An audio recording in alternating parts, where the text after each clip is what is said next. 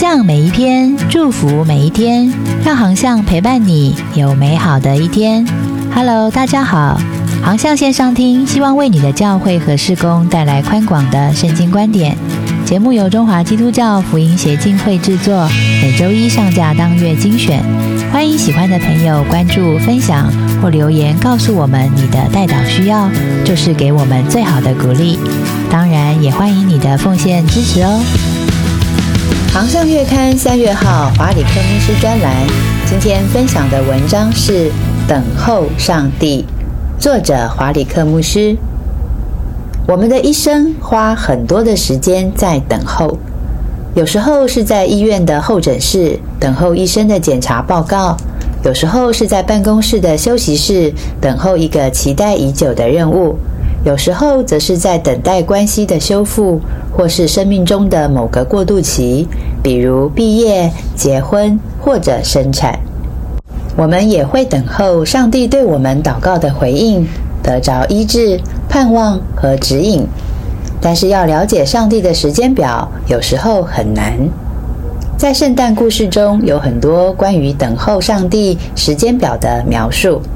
上帝差遣他儿子来到世上的应许，让以色列人等待了好多年。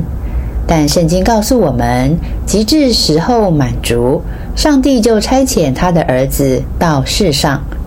参考加拉太书四章四节，上帝没有忘记以色列人，他只是在等待最适当的时机来差遣他的儿子，而他也没有忘记你。上帝延迟，并不等于否定。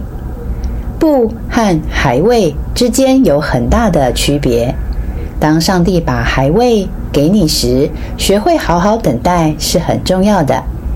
如果处理不好，等候室中就会充满各种诱惑。圣经告诉我们，当我们等候上帝的时候，需要采取四个重要的行动。第一个，不要怕，要相信上帝。当事情没有按你的时间表成就的时候，不要怕，就意味着相信上帝。害怕的反面是信心，只要充满信心，就不会害怕。不要怕，这句话在圣经中出现了三百六十五次，等于一年中每一天都可以出现一次。上帝不要我们害怕，他要我们相信他有他的时间。相信上帝是缓解生活压力最重要的方法。你越相信上帝，压力就越减轻。越不信，压力就越大。祷告则是另一个舒压的重要方式。事实上，当我们害怕的时候，诗篇三十一篇提供了一个很好的祷告模式。诗篇三十一篇十四到十五节说：“耶和华啊，我仍旧倚靠你。我说你是我的上帝，我终身的事在你手中。”的确，当我们处在生命的等候室时，很难这样祷告。但是，只要我们了解时间都掌握在上帝的手中，压力就会减轻。第二，不要忧虑，要有耐心。在古英文中，“fret” 的意思是忧虑。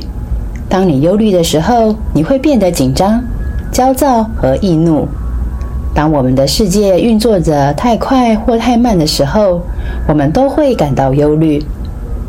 圣经诗篇三十七篇七到八节说：“你当默然倚靠耶和华，耐心等候他，不要因那道路通达的和那恶谋成就的心怀不平。